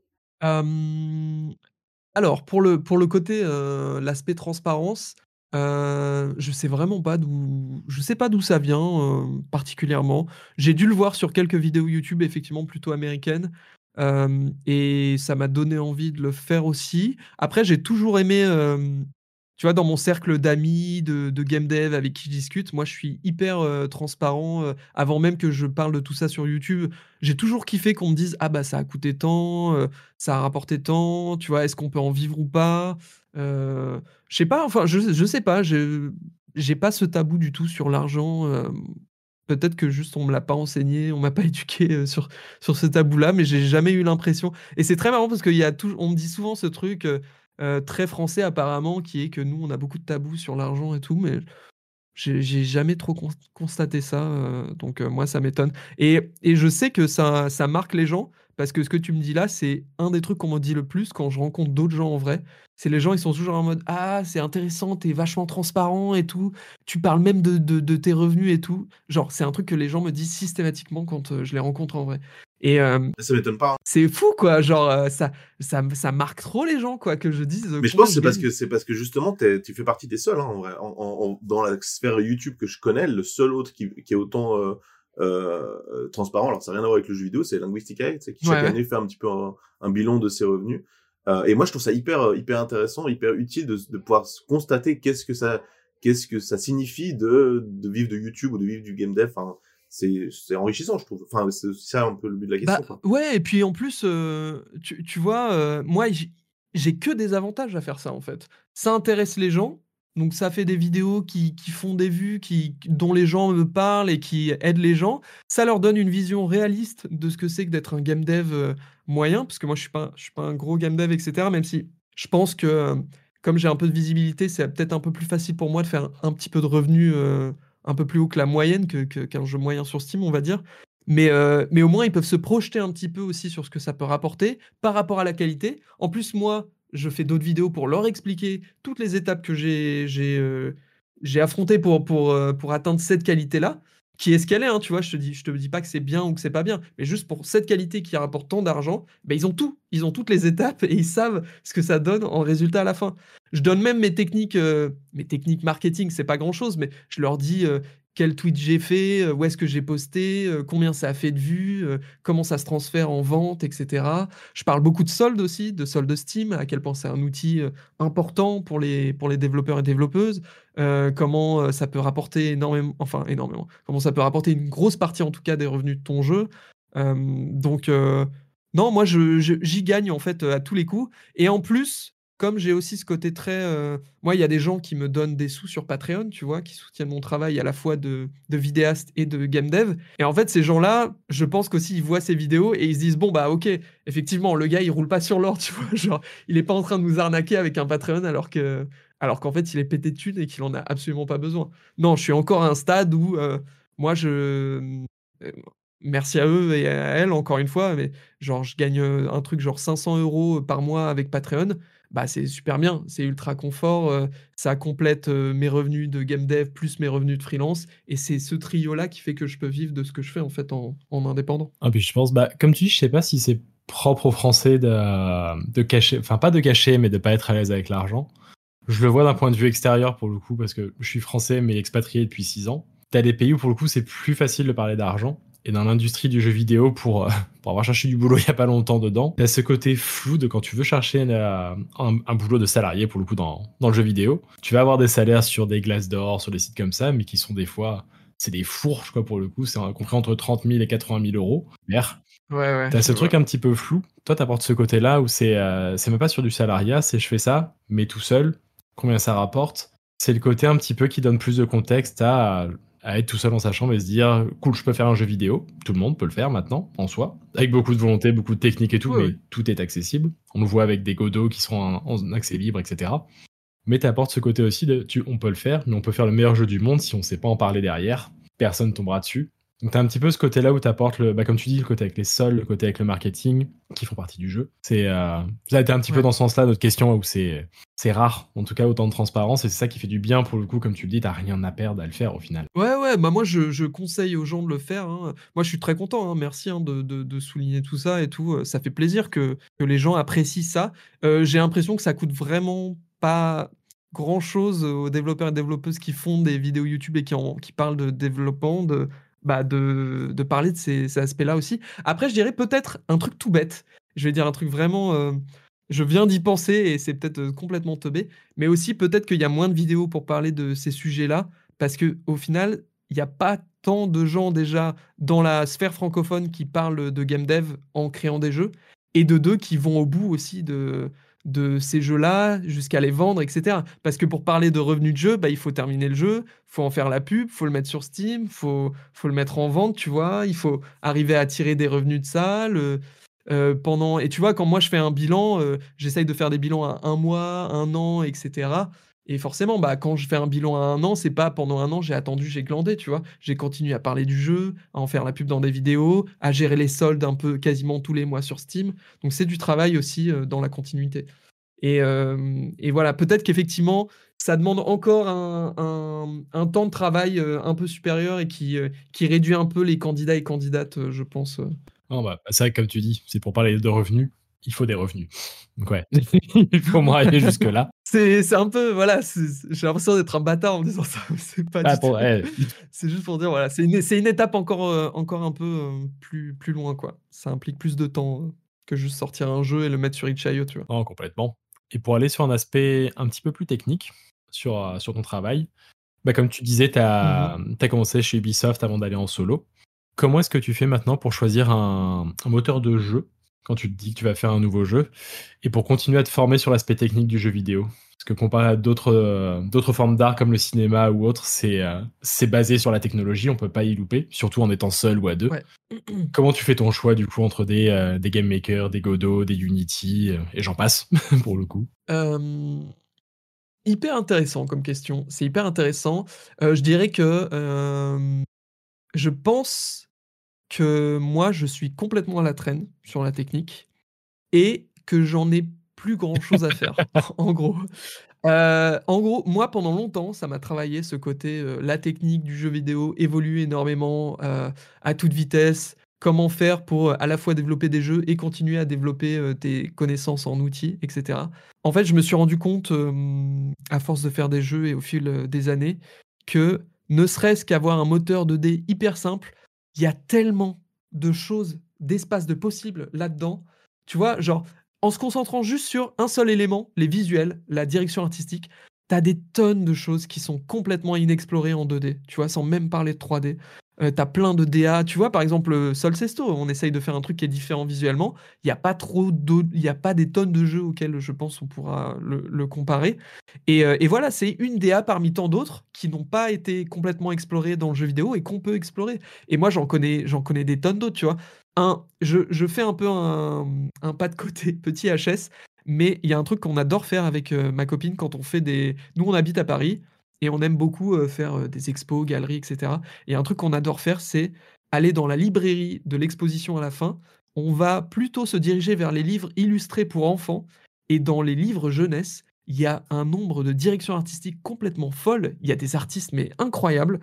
Et il y en a plein, j'ai jamais vu ça dans un jeu vidéo, quoi. C'est totalement inexploré. Et je me dis, mais pourquoi? Il y a des tonnes de trucs à piquer là-dedans, tu vois?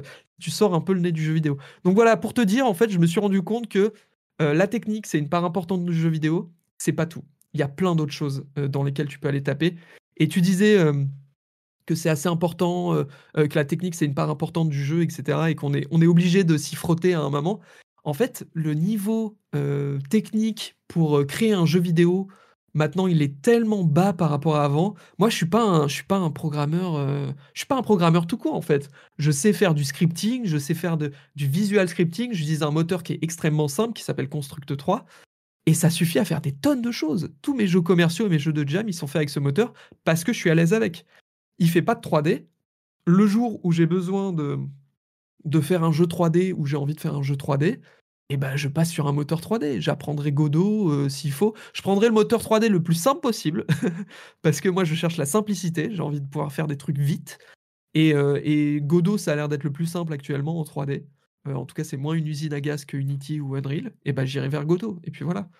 Et quand tu as besoin d'un outil, tu l'apprends au moment où tu en as besoin. Mais je pense que ça suffit en fait. A.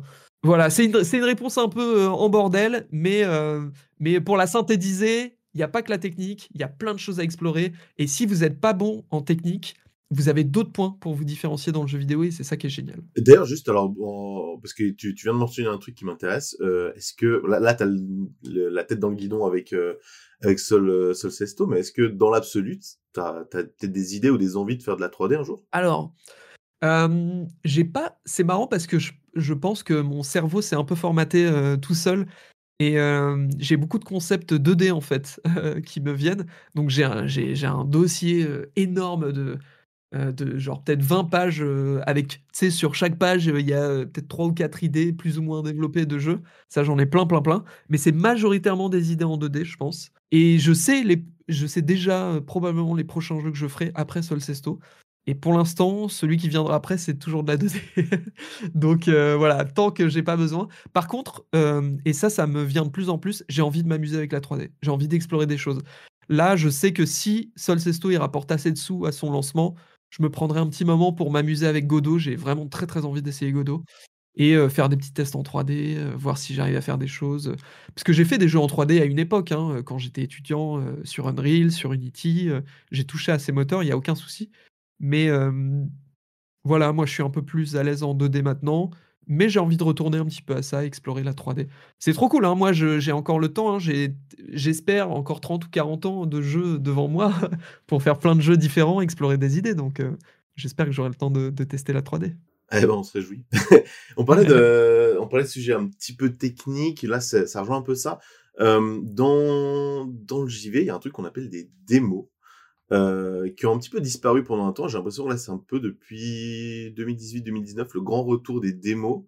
Euh, Est-ce que tu penses que c'est une partie importante de la production d'un jeu? Ça rejoint un petit peu tout à l'heure le, côté playtesting, mais pas vraiment. Du coup, est-ce que tu peux nous donner la différence entre un proto et une démo? Et en quoi est-ce que euh, ce sont des éléments qui sont, selon toi, essentiels ou non dans la dans l'existence la, d'un jeu?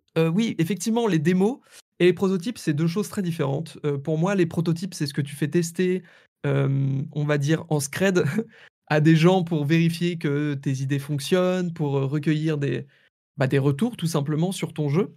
Alors qu'une démo, quand tu sors une démo, pour moi, c'est un objectif marketing. Une démo, c'est vraiment pour le marketing. Euh, par exemple, nous, on a une démo qui va arriver bientôt, je pense en février à peu près, euh, plutôt fin février de Solcesto. Et cette démo, clairement, on le considère comme un bit marketing. quoi. C'est un élément de notre stratégie marketing. On a eu le reveal trailer avec la sortie de la page Team. On a la démo, cette première démo qui va sortir. Elle sera, pardon, un petit peu affinée avec le temps. Et à un moment, on fera bien sûr un Steam Next Fest.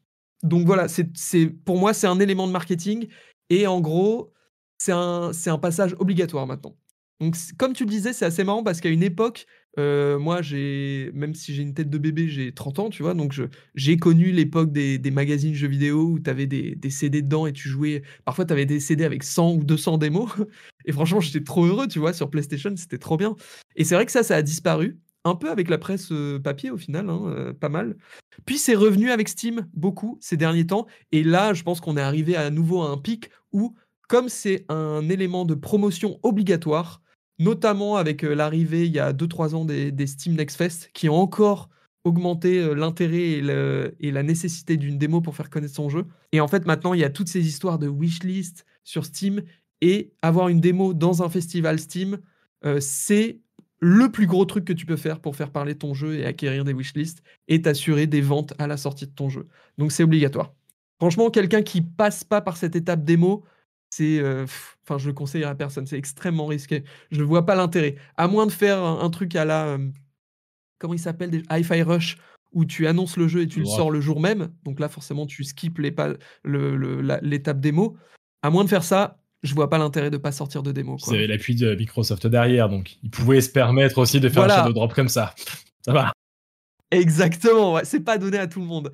Mais voilà. Et à la limite, évidemment, les, les gros, gros, gros AAA qui ont des, dizaines de millions de budget marketing, je peux comprendre qu'ils fassent pas de démo. Et encore, quand c'est des jeux multi avec des, serveurs et tout, maintenant, il y a des bêtas, il y a tout ce qu'il faut, tu vois, c'est l'équivalent. Hein.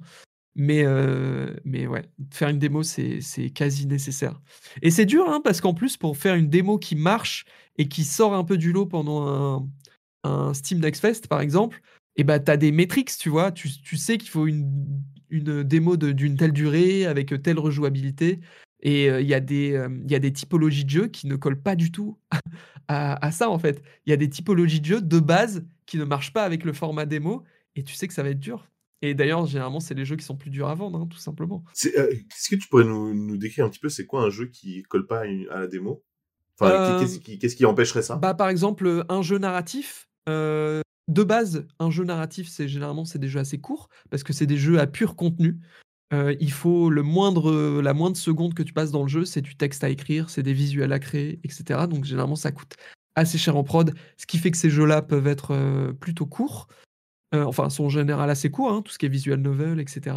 Et en fait, quand tu mets une démo de ça, bah déjà, tu, à moins de mettre une, une, grosse partie du jeu, tu peux pas mettre un truc qui va durer plus d'une demi-heure ou une heure ce sera pas rejouable. Donc tu sais qu'une fois que la durée euh, maximum de la démo est atteinte, bah, les gens ils vont pas y rejouer et ça va pas créer une plus grande moyenne de temps passé sur ta démo. Euh, et, ça, c'est seulement si les gens ils passent, euh, ils font toute la démo, ce qui n'est pas le cas de, tous les gens, tu vois. et pour, pour mieux faire comprendre, c'est aussi à mettre en comparaison avec les trucs qui sont taillés justement pour les Steam Next Fest. C'est-à-dire, par exemple, tu mets une démo d'un roguelite, bah, il suffit que tu mettes quelques éléments, euh, quelques objets d'inventaire, quelques capacités, quelques attaques, quelques monstres. Et en fait, avec tout l'aspect génération aléatoire, tu vas pouvoir rejouer plusieurs fois, tu vas voilà, c'est trop bien en fait, c'est parfait pour, pour faire parler de ton jeu. C'est-à-dire que même un point hyper important en fait, une démo, un bon moyen pour qu'elle fasse parler d'elle, c'est évidemment que des streamers et streameuses y jouent et pour qu'un et, encore mieux, qu'ils y rejouent. C'est-à-dire qu'ils fassent non pas juste un stream dessus, mais potentiellement plusieurs vidéos, plusieurs streams, etc.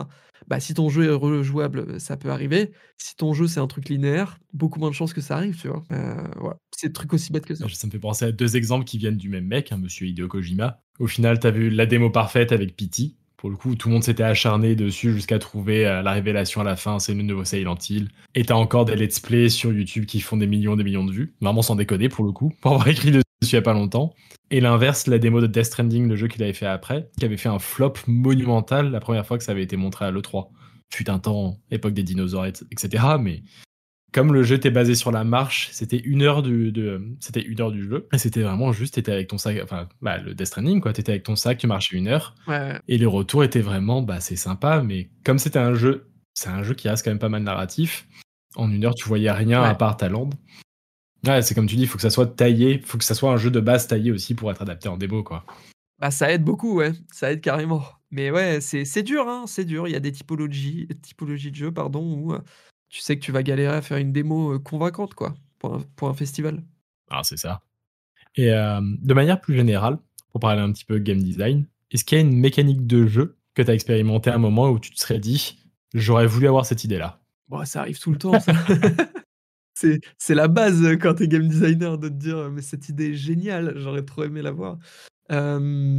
Une des dernières que tu aurais eu, par exemple. Récemment Ouais, bah récemment, euh, Mossalina, je trouve ça, j'ai trouvé ça super. Mossalina, euh, le jeu de Stuffed Wombat.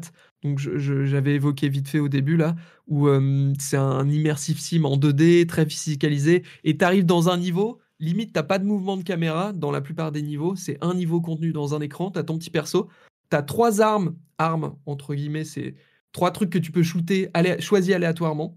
Euh, et euh, par exemple, tu peux tirer, je sais pas, genre deux grenouilles, une balle rebondissante et une, euh, une fusée que tu places à tes pieds et qui va s'envoler vers le haut, tu vois.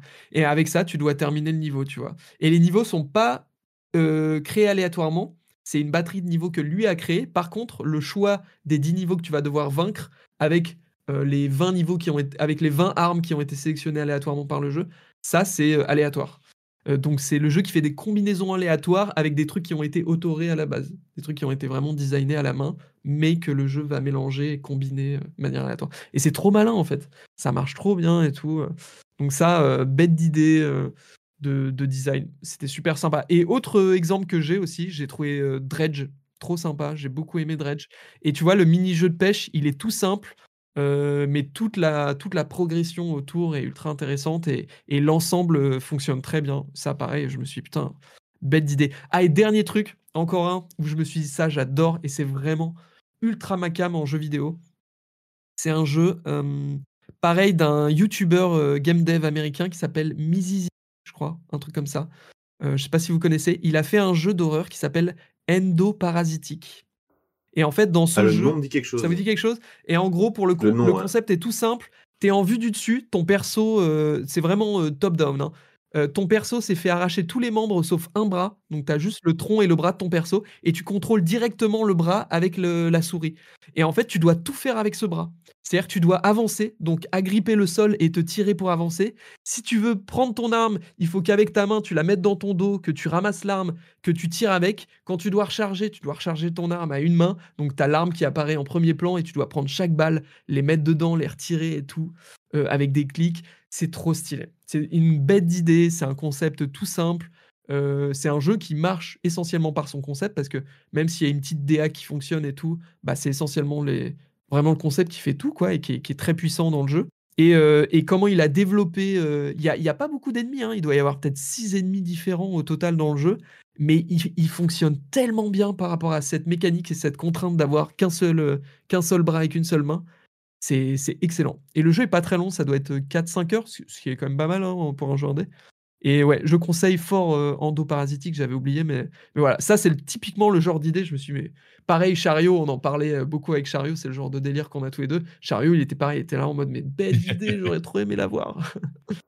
Ouais, incroyable. Et d'ailleurs, je crois bien, si je dis pas de bêtises, que là où j'ai entendu parler de ce jeu, c'était dans une des vidéos de l'année dernière de Horror 404, notre euh, Horror 404 national, qui, euh, qui donc fait partie de la rédac de, de Think. Donc, je vous encourage à aller voir cette vidéo. Je crois que c'est celle où il parlait, qui s'appelle les autres, euh, les autres jeux d'horreur, un truc comme ça, euh, où justement il parle de plusieurs jeux qui ont des concepts un petit peu, euh, un petit peu différents. Et c'était, euh, c'était hyper cool. Mais ouais, effectivement, c'est trop cool de t'entendre parler de, comme ça, de concepts qui toi te, t'ont touché. Et euh, puisqu'on est dans les questions comme ça un petit peu, un petit peu funky, est-ce que si tu pouvais réaliser genre le jeu de tes rêves là comme ça avec vraiment le temps infini, les moyens techniques, tout ce que tu veux, l'équipe que tu veux, à quoi tu penses que ressemblerait euh, ce jeu? Alors, moi, en tant que. Je, je sais pas si c'est normal ou pas, mais moi, j'ai pas de concept de rêve. j'ai plein d'idées que j'ai envie de réaliser et je pense que ce qui me plaît le plus quand je me projette dans 20 ans ou 30 ans et tu sais, je, je m'imagine regarder en arrière, qu'est-ce que j'ai laissé derrière moi, tu vois?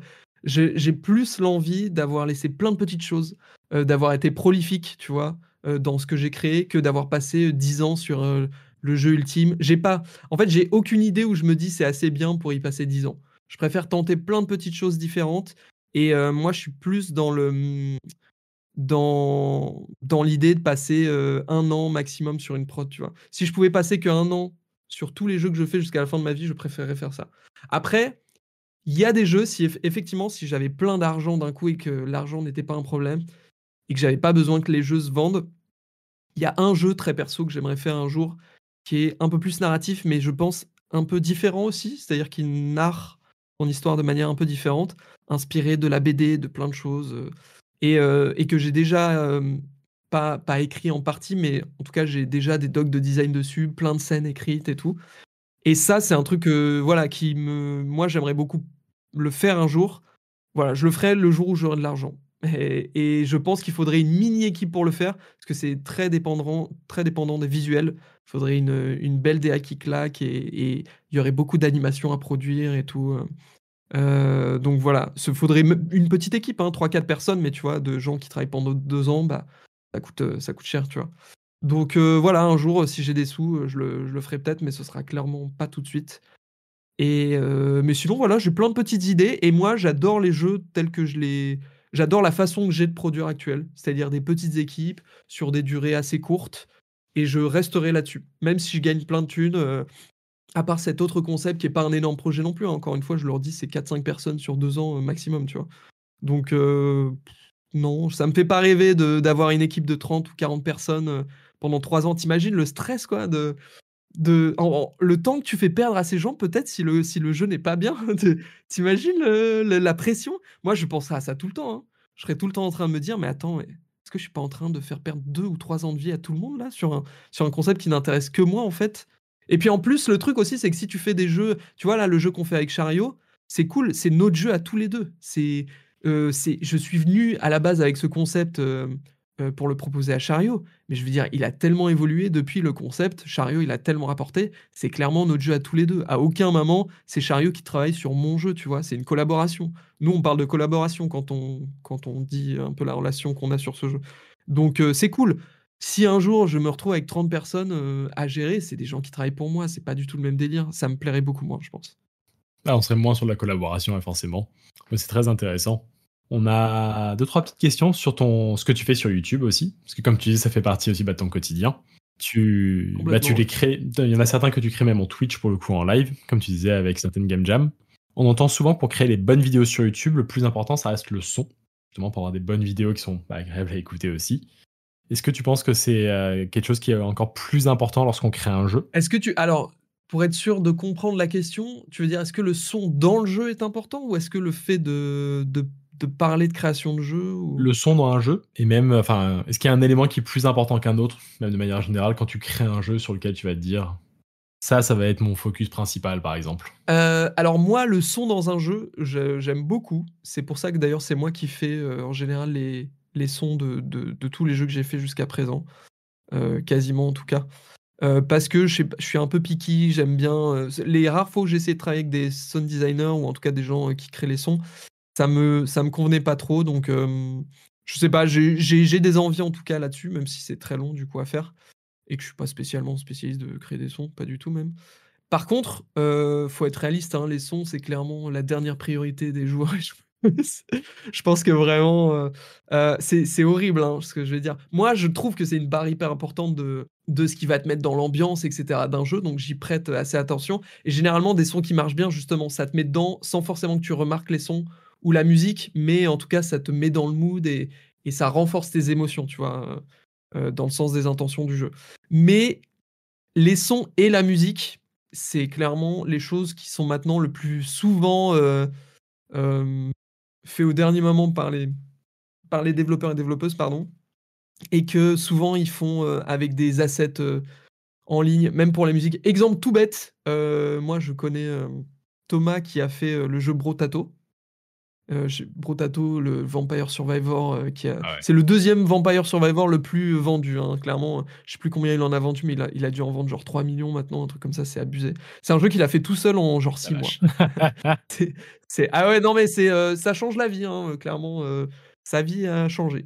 mais je sais que les musiques, c'est des musiques libres de droit qu'il a chopé sur un site de musique libre de droit, tu vois. Et tout le monde s'en bat les steaks. c'est ça le truc en fait. Vraiment, je, suis désolé pour les musiciens et, et, et, les gens qui créent du son, mais euh, c'est la vérité. à moins que vous ayez un, jeu qui a un énorme. En fait, là, je dis tout le monde, évidemment, je grossis le trait. Comme je te dis, moi, c'est un, un truc qui m'intéresse beaucoup et j'aime quand les, euh, quand les jeux ont des belles musiques, des beaux sons. Tu vois, par exemple, Jusant, c'est un des jeux qui m'a le plus marqué en 2023. Il a une très belle BO, il a des très beaux sons. Euh, et ça fait partie de l'expérience et du plaisir qu'on a quasi méditatif dans ce jeu, en fait. Mais je pense que pour une grande partie des joueurs et joueuses, euh, ils s'en fichent pas mal du son. Et même, je dirais même, ça dépend des plateformes. Mais par exemple, si tu fais un jeu mobile, il y a des jeux mobiles qui cartonnent, ils ne sortent même pas avec du son les gens qui font des jeux hyper casual, souvent ils sortent les jeux. Tant que le jeu n'a pas un peu marché, ils ont mettent pas de son dedans. Moi, j'ai un pote qui vit que du jeu web. Il fait des petits jeux web et tout. Il en sort tous les 2-3 mois à peu près. Et ça cartonne d'ailleurs. Et ben lui, euh, pendant longtemps, là, ces jeux web, souvent, il les sortait, ils n'avaient pas de son. C'est un truc qui est rajouté genre une ou deux semaines après la sortie pour te dire à quel point c'était osef pour les gens qui jouaient à ces jeux. Quoi. Ouais, bon là, on est d'accord que les jeux mobiles et, les, euh, des jeux web, c'est des cas de figure un peu, euh, un peu spécifiques. Donc là, j'entends bien, mais je, euh, pense quand même que le son a une, importance dans le JV. et mais tu vois, c'est un peu, c'est un peu bâtard enfin bâtard dans le sens où c'est, c'est un truc invisible par définition. Et comme, comme pour euh, le côté euh, youtubesque de, de la chose, on disait, euh, enfin, c'est un truc qu'on entend vraiment très souvent, le fait que si t'as un beau son, t'as beau avoir les, les meilleures images, ta vidéo, elle va être, elle va être nulle, elle va être irregardable. Moi, je, je pensais peut-être pas à ce point-là dans un jeu, mais tu vois, typiquement, bah, on parlait d'Alan Wake 2 tout à l'heure, alors c'est, pour parler d'un truc totalement différent, mais je trouve qu'il a justement un sound design qui est très impressionnant, ce jeu. Ouais, c'est vrai. Et justement, moi, je me suis surpris à avoir, euh, à, à, remarquer quand il y avait un truc qui allait pas. C'est-à-dire que, euh, un, exemple tout con auquel je pense, parce que j'y ai joué il y a pas si longtemps, un moment, tu te balades, t'as un peu de la physique dans le jeu, t'es dans les rues de New York, je fais tomber une planche et la planche a pas fait de bruit, tu vois. Et ben là, vraiment, ça m'a sorti du truc. Genre vraiment, t'es immergé dans le truc, t'as une planche, une immense planche, tu vois, le, le, le, son que ça fait une planche qui tombe IRL. Et ben la planche, elle fait pas de bruit, bah moi, ça m'a sorti du truc, tu vois. Et je pense quand même que, en fait, le, le, son a une importance qu'on, qu'on, qu'on ne soupçonne peut-être pas, je sais pas. Peut-être, peut-être. Et je, je pense que t'as, as effectivement raison de le, de le souligner et je, je veux pas du tout, euh, je veux pas du tout que le message que je passe soit, euh, on s'en fout du son, euh, ne prêtez pas attention au son il y a beaucoup de jeux où c'est assez essentiel. Et en fait, comme tu le dis, je pense qu'on remarque plus le son quand il est mal fait que quand il est bien fait, malheureusement. et souvent, le son très bien fait, il passe un peu inaperçu, mais il améliore l'expérience. Tu vois, c'est un truc quasiment. ouais, voilà, c'est ça. mais, mais oui. Mais par contre, quand le son, je trouve que le son, c'est plus facilement quelque chose que les gens, ils vont pas se rendre compte euh, justement que c'est bien, si c'est bien ou pas, et ils vont vite trouver un son moyen satisfaisant. Euh, par exemple, pour, je reprends l'exemple de Brotato. Les musiques sont pas exceptionnelles. C'est des musiques libres de droit, un peu, euh, un peu lambda et tout. Mais personne, je pense pas qu'il y ait des gens qui aient critiqué la musique de Brotato et elle passe, tu vois. Mais oui, mais au final, c'est un jeu qui est, qui est souvent mais c'est souvent un genre de jeu à podcast, ce genre de truc. Tu, tu, tu, tu c'est le genre de jeu où tu joues en, regardant un truc à côté ou quoi. Donc je pense que c'est vrai, c'est vrai, c'est vrai. spécifique. Mais sinon, sinon sans, sans, parler de son, dans le jeu, est-ce que dans le, le, le, développement de jeu, un petit peu de la même manière que le son est aussi important sur YouTube ou en, en audiovisuel, est-ce qu'il y a une mécanique, un truc, un, un système, un truc qui est hyper important à, à, à pas oublier lorsqu'on crée un jeu, selon toi? Waouh, ça dépend de. Ah, les succès Steam, hein, les succès Steam. Je bah évidemment, ah, bien sûr. le pire truc. Euh, non, non, euh, ça, dépend de plein de choses. Moi, je dirais qu'il n'y a aucune règle absolue. Par exemple, j'ai envie de te dire, l'ADA pour moi c'est très important au sens où mmh. ça va faire, euh, c'est ça qui va faire que ton jeu va se démarquer ou non. Il y a énormément de jeux qui sortent maintenant, c'est bon, tout le monde est au courant, ne serait-ce que sur Steam. Hein. Chaque semaine, c'est genre, je crois qu'en 2023, c'était 120 jeux par semaine en moyenne, quelque chose comme ça. Et, donc, il faut se démarquer. Et, le visuel, c'est le premier contact entre tes joueurs, joueuses et ton jeu. Donc, c'est important d'avoir des visuels. Et ça ne ça veut pas forcément dire des visuels beaux. Ça veut dire des visuels marquants, qui sortent du lot, qui se, qui se détachent. Mais après, il y a des jeux qui marchent et qui sont dégueulasses, quoi. Genre, vraiment, il y a des jeux qui cartonnent et, ils sont, ils sont laids, tu vois. Donc, est-ce que le fait d'être laid, ça les a démarqués, justement? J'en sais rien. Donc voilà, il n'y a pas de règle, il a pas de règle absolue. Il n'y a pas un élément. Je pense que ça dépend beaucoup de ton concept, ça dépend beaucoup de la niche que tu vises, euh, la niche ou pas d'ailleurs. En tout cas, le, marché, on va dire que tu vises. Est-ce que tu vises plutôt euh, le marché du roguelite? Est-ce que tu vises plutôt euh, le marché des city builders? Est-ce que tu voilà, en fonction de ça, eh ben peut-être que le plus important, ça va être ton, ton concept et ton hook ça, c'est dans tous les cas, c'est hyper important. Qu'est-ce que c'est le concept de ton jeu? Comment tu le définis en quelques phrases? Est-ce qu'il y a une accroche qui est forte ou pas là-dedans? Ça, c'est important pour tous les jeux qui veulent se vendre. Et après, euh, peut-être que pour certains types de jeux, ça va être euh, important de se démarquer sur les visuels. D'autres, ça va être euh, sur le, game design pur. D'autres, ça va être uniquement sur la profondeur de jeu et les possibilités de combinaison quasi infinies que tu as dedans. tout ça, voilà. Ça, ça dépend. Pour moi, il n'y a pas de, de, réponse absolue. Pour arriver doucement vers la, vers la conclusion, est-ce qu'il y aurait des conseils que tu voudrais donner, que tu pourrais donner à des futurs créateurs ou des futurs créatrices qui voudraient se lancer dans le développement de jeux vidéo? Je vais donner les conseils hyper classiques, mais ouais, j'en ai quelques-uns. démarrer petit. Vaut mieux commencer par un tout petit jeu et aller tout au bout du processus de publication, c'est-à-dire vous, faites votre concept, vous le développez pendant quelques mois, vous en faites euh, la pub et vous communiquez dessus pendant que vous développez, c'est très important. Vous le sortez sur Steam, vous en parlez, vous essayez de le faire connaître, vous l'envoyez à des streamers, streameuses, euh, des, journalistes s'il faut. Bref, vous faites tout ce qu'il faut bien pour vous donner une chance. Et en fait, vaut mieux euh, faire ça avec des petits jeux au début et vous créer un catalogue au fur et à mesure. Parce que non seulement ça va vous faire des petits revenus beaucoup plus rapidement, mais ça va vous apprendre toutes les choses qu'il faut apprendre, ça va vous faire faire les erreurs plus vite, et euh, ça va vous faire connaître, ça va, ça va, euh, ça va vous donner de la motive aussi de juste euh, sortir des jeux, voir que des gens les, y jouent, etc. Parce que je peux vous dire que travailler trois ans sur un jeu qui ne sort au final pas ou qui est toujours pas prêt de sortir au bout de trois ans, vous allez lâcher en fait, vous allez pas aller au bout et, et ce serait bête d'abandonner le jeu vidéo dès le premier projet parce qu'il était trop gros en fait Donc voilà, visez, visez petit, c'est très important. Et aussi, prenez les outils avec lesquels vous êtes à l'aise. Ne vous emmerdez pas, euh, ça changera rien que vous utilisiez euh, Unity, GameMaker, Godot ou Unreal. Prenez le moteur qui est suffisant pour faire ce que vous voulez faire et avec lequel vous êtes à l'aise. Les joueurs et joueuses, ils s'en foutent complètement du moteur avec lequel vous faites votre jeu. Euh, là, il y aura 2% euh, des personnes qui y joueront qui sauront sur quel moteur il a été fait. C'est les quelques curieux et curieuses qui iront, qui iront lire des articles et ça va pas changer leur appréciation du jeu. hein. C'est fini les guéguerres de moteur. hein. Euh, Quand on est pro ou quand on a envie d'être pro, on s'en fout en fait. hein. On n'est plus en train de dire Unreal, oui, de militer pour sa paroisse ou quoi. Un outil, c'est là pour faire quelque chose avec, et euh, il y a différents outils pour différents projets, pour différentes personnes, c'est tout. Et voilà, C'est clair. c'est mes, mes petits conseils. Bah très bien, on va, on va noter ça. bien, bien, bien. Bah, on arrive gentiment à la fin, comme dit. Euh, on a commencé avec tes, euh, avec tes jeux de l'année 2023. Et du coup, pour terminer, est-ce que tu as des attentes pour cette année 2024, autant en termes de sortie JV que en termes de, je sais pas, de création de projets Qu'est-ce que qu'est-ce que t'attends pour cette année? Euh, bah évidemment, euh, moi j'attends de sortir Sol Sesto. Hein.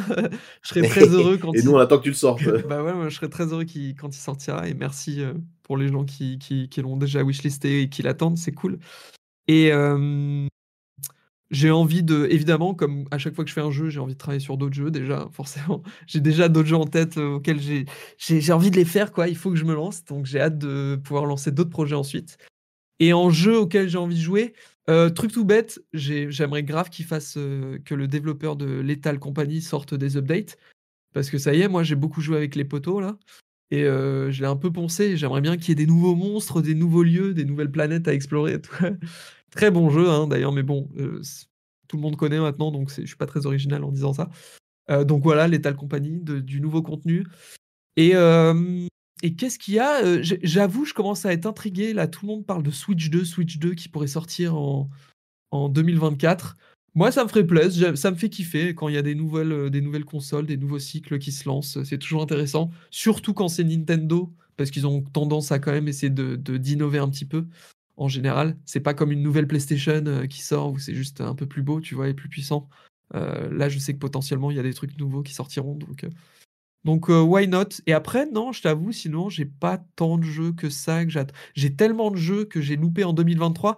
En, en vrai, on peut arrêter. Voilà, message à l'industrie du jeu vidéo, arrêtez tout. Arrêtez tout. Moi, j'ai assez de pause. jeux pour jouer jusqu'à 2030 en jouant que à des nouveaux trucs qui me donnent envie. Donc euh, voilà, à la limite, sortez Monster Hunter le prochain, là, Wild. Ça, ça m'intéresse, mais bon, il est prévu pour 2025, malheureusement. mais voilà, continuez à bosser sur Monster Hunter Wild et les, les autres, vous arrêtez. Et on attend que je finisse mon backlog. Et ce sera très bien. La belle édition Ouais. du backlog. Bah écoute, merci beaucoup Géraud. On arrive à la fin de, la, de ce podcast. Merci, ouais. Un grand merci à vous. C'était très très cool. Les questions étaient super intéressantes. euh, franchement, vous m'avez posé pas mal de cols. Et du coup, j'ai beaucoup parlé. Je suis désolé, mais, mais euh, c'était intéressant en tout cas pour moi. Ah, mais c'est pour ça que t'es là, hein, pour parler, C'est justement. pour ça qu'on t'a invité.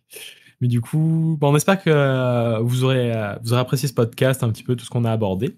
Comme on disait, on mettra tous les liens dans la description de toute façon pour euh, bah, la chaîne, le Patreon de Géraud, mais aussi pour euh, aller wishlister Solcesto si ça vous a rendu curieux. Et on se retrouve très bientôt pour de nouvelles interviews et de nouveaux épisodes. À bientôt tout le monde Ciao. Merci encore. Bye bye.